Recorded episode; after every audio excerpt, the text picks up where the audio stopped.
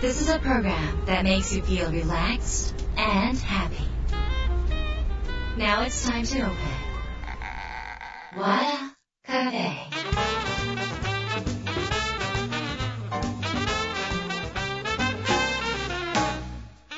和田カフェのオーナー和田博美ですやる気満々の人もちょっと明日が憂鬱な人も明日笑っていけるよう今夜もワクワクお届けします改めましてこんばんは和田博美です今週は久々のゲストですえーしかも5週続けていろいろなジャンルのゲストをあのご紹介していくことになりました。よろしくお願いします、まあ、あの今回のあのブッキングディレクターの方にしていただいたので、えーっとお友達というか全くの初対面なんですね。で私としてもなんかこの全てが新鮮でどんな風なインタビューになるのかがちょっと自分もワクワクしてるんですが今週はですね心理セラピストの小池博さんをお迎えしました。小池さんってねなんと2000万円の借金生活をいろんな自分のね独自の方法で解決し今大成功されている成功体験を5本にされてるんですね。その5本が、えード S の宇宙が出てくるシリーズ。で通称ド S 本ということで累計30万部を超えているというまあなんていうのかな実際にそういう実績出されてるわけですから本当にご自身がされてることが、まあ、こういう形になってるっていうことでここに証拠があるわけですからみんなやっぱり小池さんの話聞きたいっていう方が溢れてるわけですよね。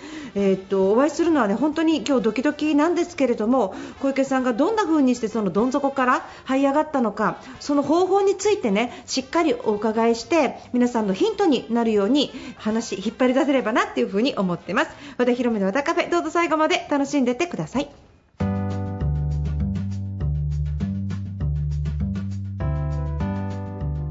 和田博美の和田カフェ今週はゲストをお迎えしました心理セラピスト小池博さんですよろしくお願いします、はい、よろしくお願いします。ありがとうございますありがとうございます。こちらこそ。いやいやいやいや、えー、っとたくさん本も出されてて、はいそしてあのたくさんの方にちょっといろんなハッピーというか、あはいはい幸せになる道筋を作られている、ええあまあ、小池さんにですあね今日はちょっといろいろ私自身もアドバイスをあ、いえいえ、あのとんでもないです。受けたいなと思っております。よろしくお願いします。お願いしあのそもそも、はいえっと小池さんってこれ本はいつ頃最初に一冊目いつ頃出されてるはい、一んですか？冊目の本が出たのは2016年の9月になるほど。はい。じゃあ2016年の9月っていうことは、ええ1 2 3 4え6年そう、前。6年前ですね。6年前っていうのは7年前ぐらいはもしかしたら借金あって苦しかった時代ですか？えーとですね、私の借金が完済されたのが2014年の12月なんですよ。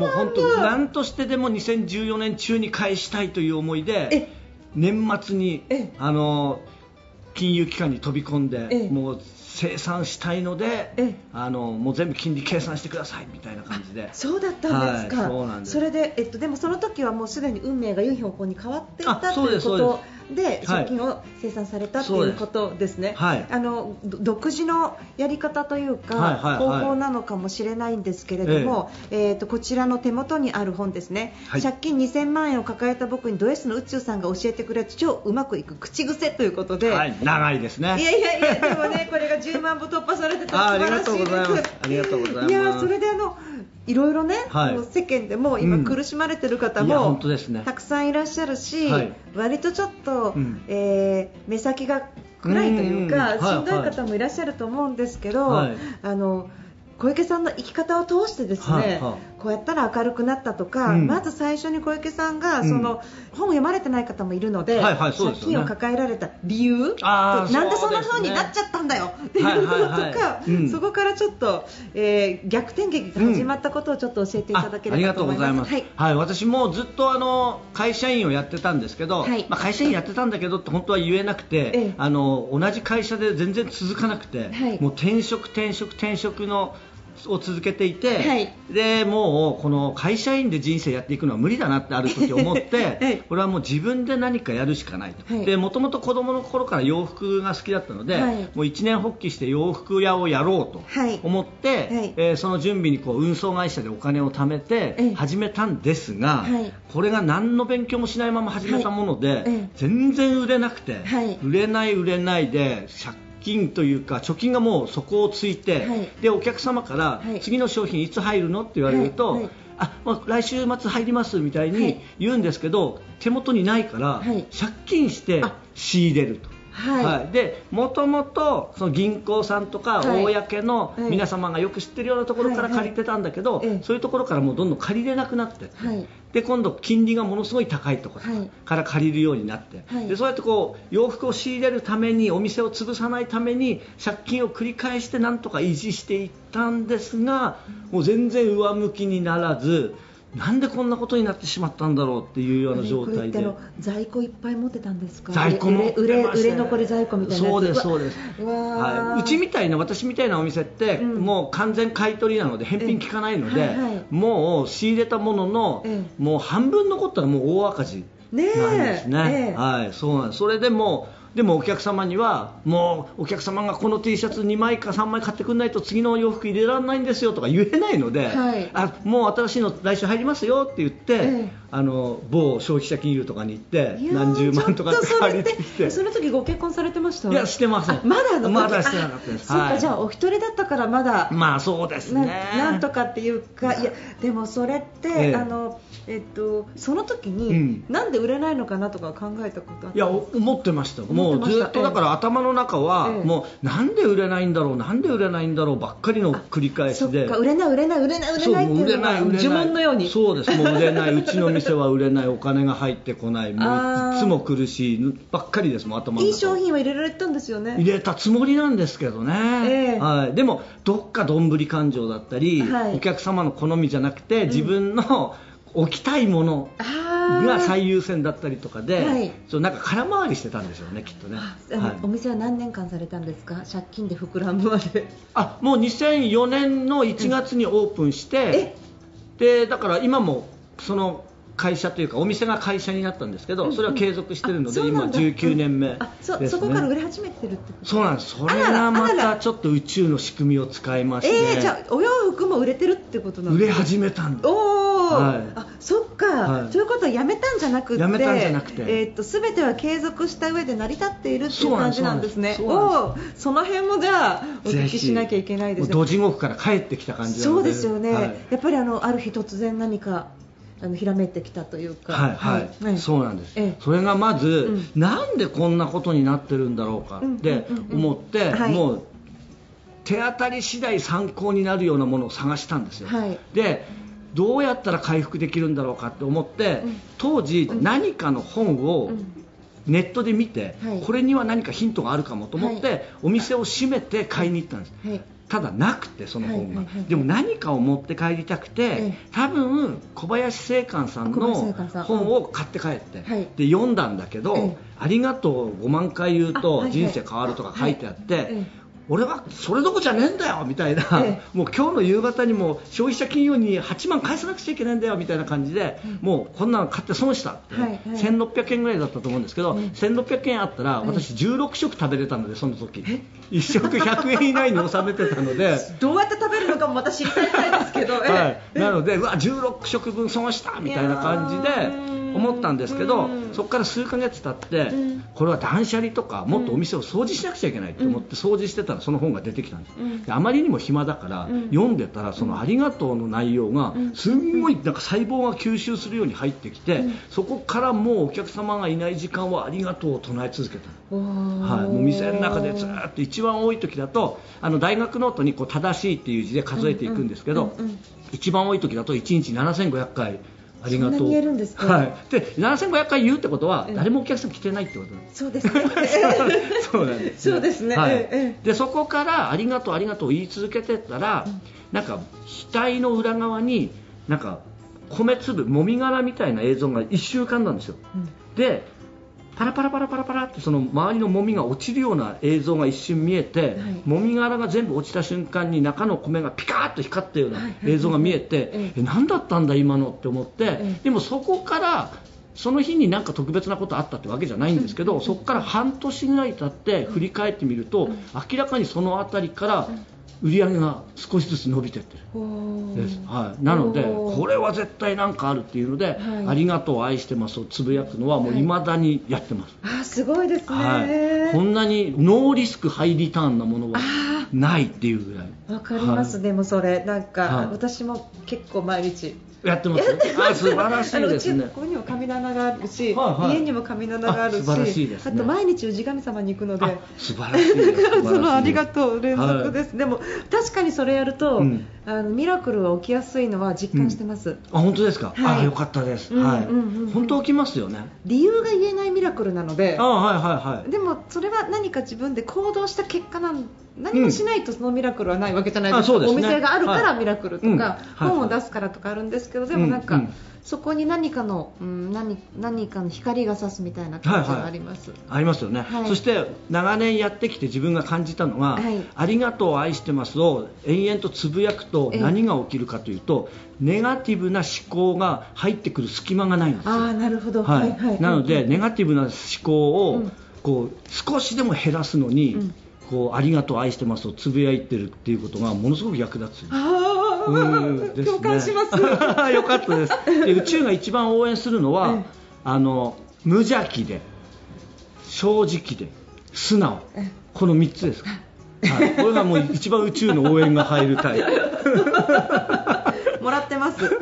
プ 素晴らしい。なるほど。ありがとうございます、それで、はい。こうもみ殻落ちて開いた後に、うん何が起こったんですか？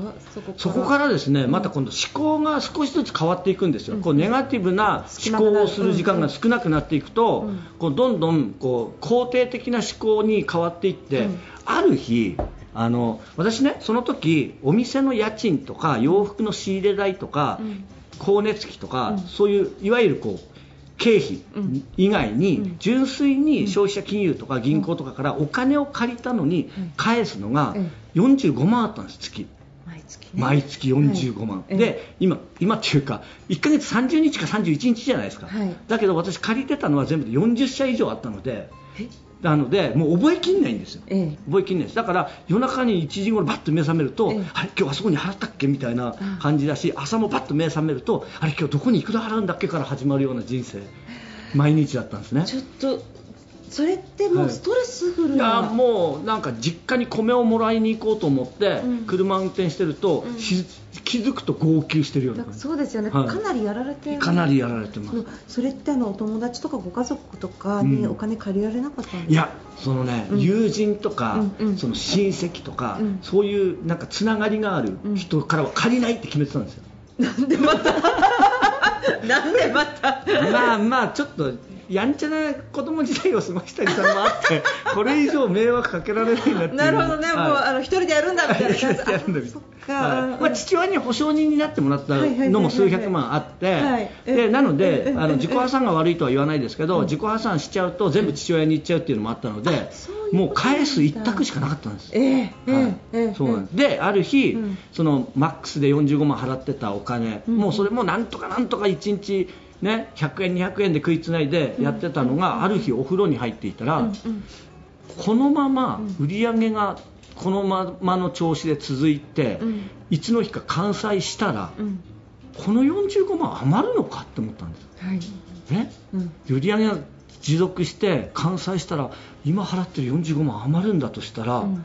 そんな世界水には死ねるかと思って45万余る世界を見てみたい。って思った瞬間から気持ちがもう完済した後にイメージがもういっちゃったんですよね。なるほどね。うん。あそっかそっか。そこの自分が欲しい未来のところをフォーカスして、そっちにパーンって意識パーンと飛んだんです。い生かしたんですね、はい。うん。もうだからもう今日もあそこにいくら払うのかまたこうあそこにいくら払うのかから、ええ払うぞ払うぞ払うぞ払うぞ1日でも早く返して45万が余る世界を見てやるようになんかか気持ちが変わっちゃって。返せるようになったんですよね。そうそう、ん。もう返すぞ、うん。何が何でも返すみたいな、うん。でちょうどその頃妻との出会いもあって、うんで妻との未来を意識したら、うん。やっぱこれは返さない以外ないみたいになって、で借金のこと全部正直に言って、うん引かれるかと思ったんだけどあなたなら何とかするでしょって言われて、結婚していただいて、わすごい、はい、そうなんで余計やる気が出たんですね。そこから最初に売り上げが上がったのはお店の方なんですか？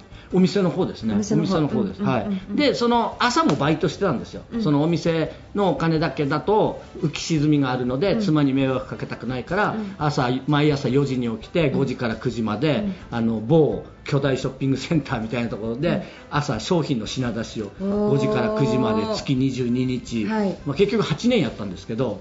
いやー、はいえー、ちょっとすごい努力ですね。いやいやもう本当その45万返し切った後の世界にもう行きたくて行きたくて、うんうんうんうん。だからもう結局は諦めずに、うん。圧倒的な行動をされてますよね。あしましたしました、ううんそうですそうです、言葉かける行動はもう完全に現実を作ります、あそっか、はい、と私は実感しました。あその言葉を自分に返した世界をイメージしてそれをイメージするから、うん。今の今日の動きっていうものがまるっきり変わったってことあそうですそうです、はい、うんうんうん。うん。物事に対する、こう初期衝動というか、うんうん。こうスタートの意意識が変わったんですね。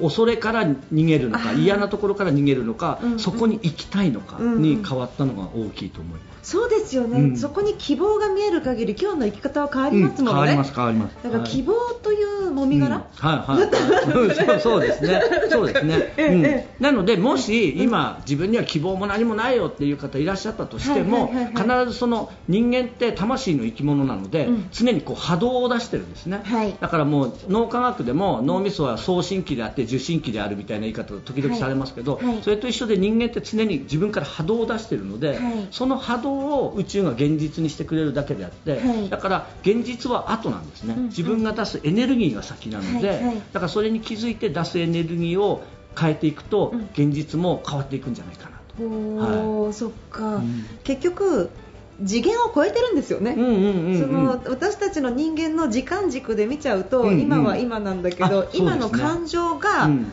次元を超えて未来にあるから、そうですそうです。その先取りしちゃうって感じなんですかね。そうですそうです、んんんそれでちょっと自分的に面白い体験したなと思ったことがあって、はい。その借金にすごい追われて苦しかった時に、うんお店に一人でポツンといて、もう不安で不安でどうしようもない時に、うんもうやめちゃおうかな、いお店だけじゃなくて人生までやめちゃおうかなみたいなことを思った時に、うん。なんか右脇腹あたりで、うん。やめちゃだめだよやめちゃだめだよってなんか右脇腹、はい、で右脇腹なんですよ、ええ。あたりでなんか誰かがやめんなよ、やめんなよって言ってる感じがして、えなんかそう言われるとやめない方がいい気がするみたいにえのがあったんですけど、えこの1冊目の本のうん。原稿が終盤に差し掛かる頃のうん。講演会で、うん宮城県の仙台市でうん。皆さんの前でお話ししてる時に、うん。ふとすごい楽しいなって気持ちが湧いてきた時に、うん。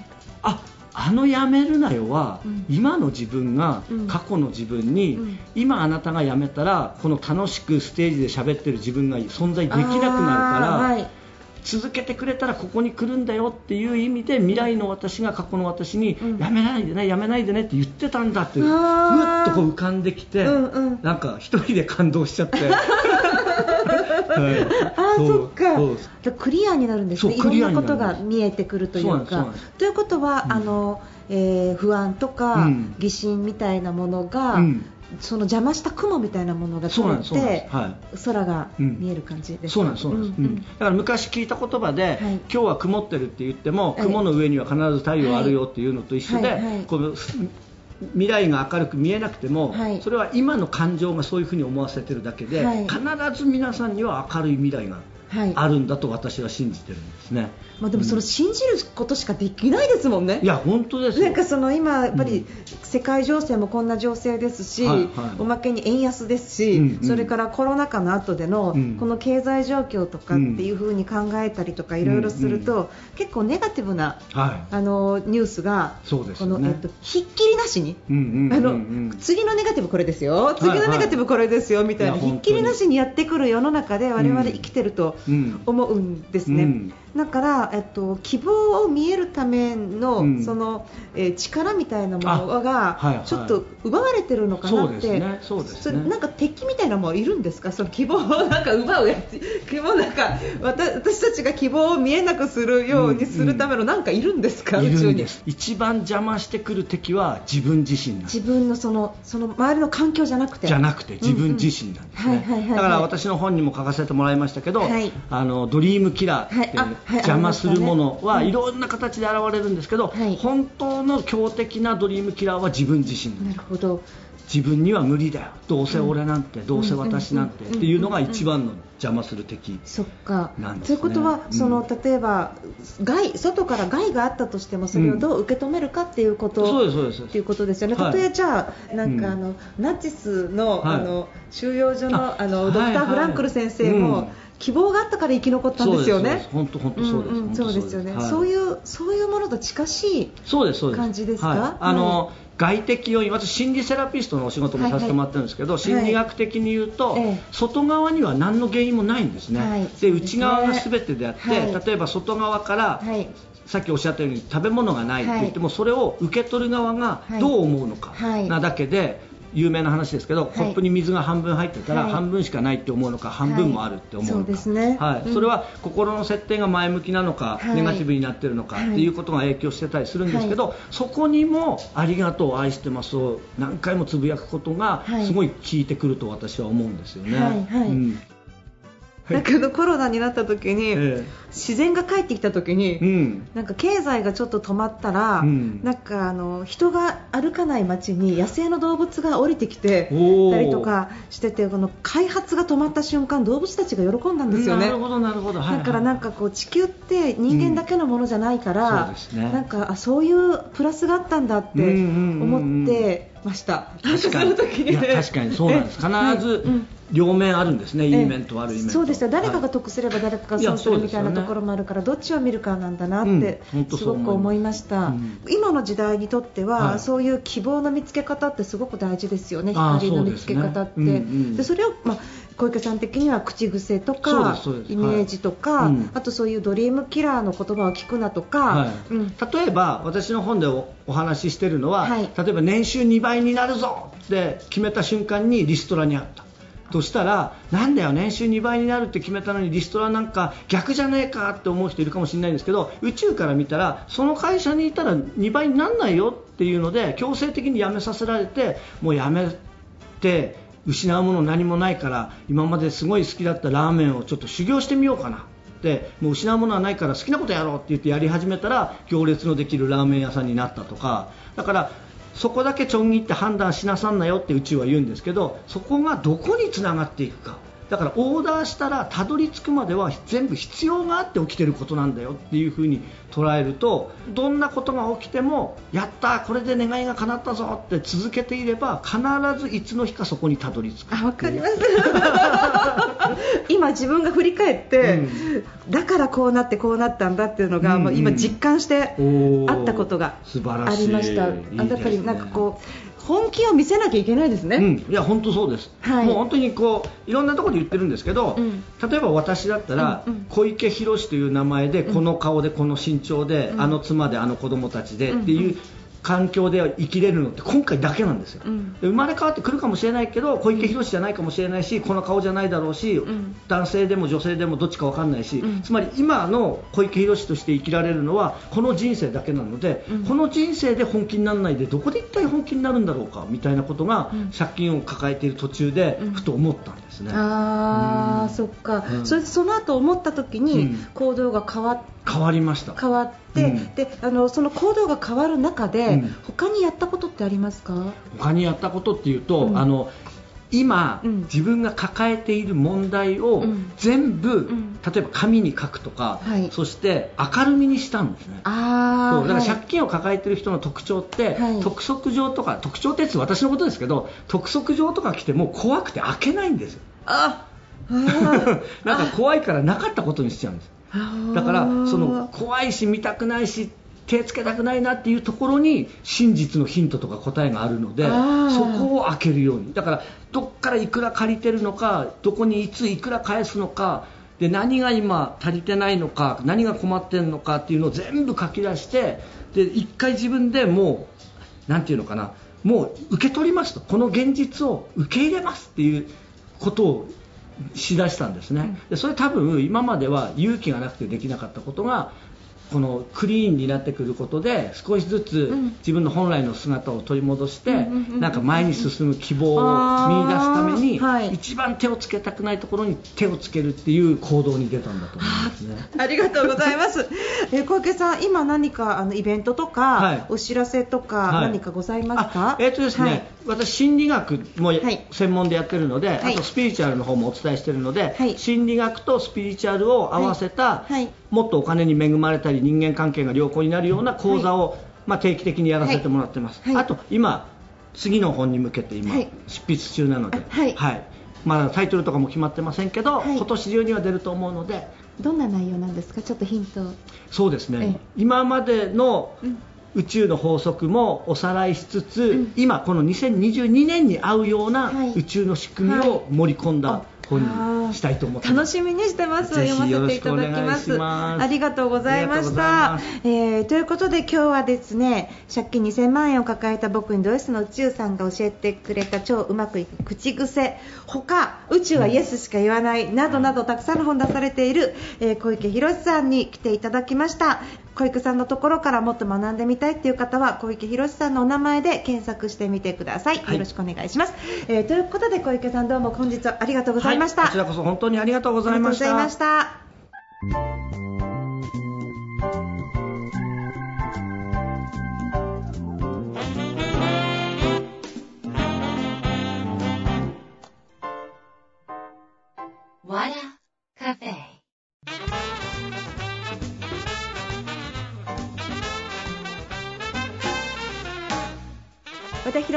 いかがでしたか？今週は心理セラピスト小池博さんのお話を伺いました。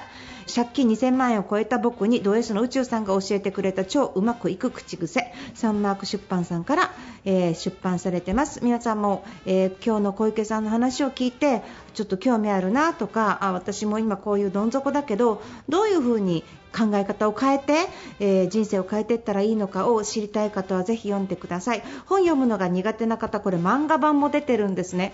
なのでぜひ漫画版の方でも、えーどちらでも構わないので手に取って読んでいただければと思います。よろしくお願いします、えー小池さんの方は次の本がそろそろ準備をされているということで私の方も新刊やっと1年半越しの、えーファンのセールスについてでもファンセールスって言ってたんですけどちょっとこのタイトル中身で違うなと。セールスっていう言葉がついていいんだろうかという風な今議論が出てまして、えータイトル変わりそうです、えーただ中身はもう9割、えー完成しております、え今7月21日の発売に向けて動いてます。6月末ぐらいから予約も取れるようになると思います。全く新しい、えー考え方です。私はこの本を持って、えー今までのクロージングとかそういうものも、まあ、死後になるんじゃないかっていうふうに、まあ、お伝えしてますし、えーっとこれを私が伝えることによって私は一部の仕事を失うかもしれないけれども新しいことが入ってくるというまさに今日の小池さんのお話にドンピシャ。要は何か自分が、えーっと宇宙にオーダーっていうかね私はこうなるんだってこう決めた時にやっぱり失うものもあったなっていうふうにちょっと思ってます。それはやっぱりこう新規を置いたいとかねあのとにかくあの契約取りたいっていうねそういう企業さんまだまだ多いのでそういうところの、え企業さんとはこれから伝えたいことが合わなくなってきちゃったなっていう気がしています。ただ5年後、ね、10年後本当に本当に明るい未来やその会社さんの未来を考えた時にあの新規の時間よりもフォローの時間に比重を変えていくっていうのが今とっても大事な時期なんですよ。そういうことをねもう、えー、ともういろんな覚悟を持って書いている本になります。その出版記念公演のイベントそれに付け加えたセミナーですね。を7月30日に実施することになってます。久々のリアル開催です、えー300席ぐらいあるんですが、えーチケット早々に完売するかもしれません、えー和田博美の和田ビジョンというメルマガでいち早くもしくは和田博美の LINE でね皆さんにお知らせすると思いますのでもしよろしければぜひ、えーフォローください。よろしくお願いします、えーということで和田博美の和田カフェ今夜はこの辺りで閉店です。皆さんにとって来週も素敵な1週間になりますように。お相手は和田博美でした。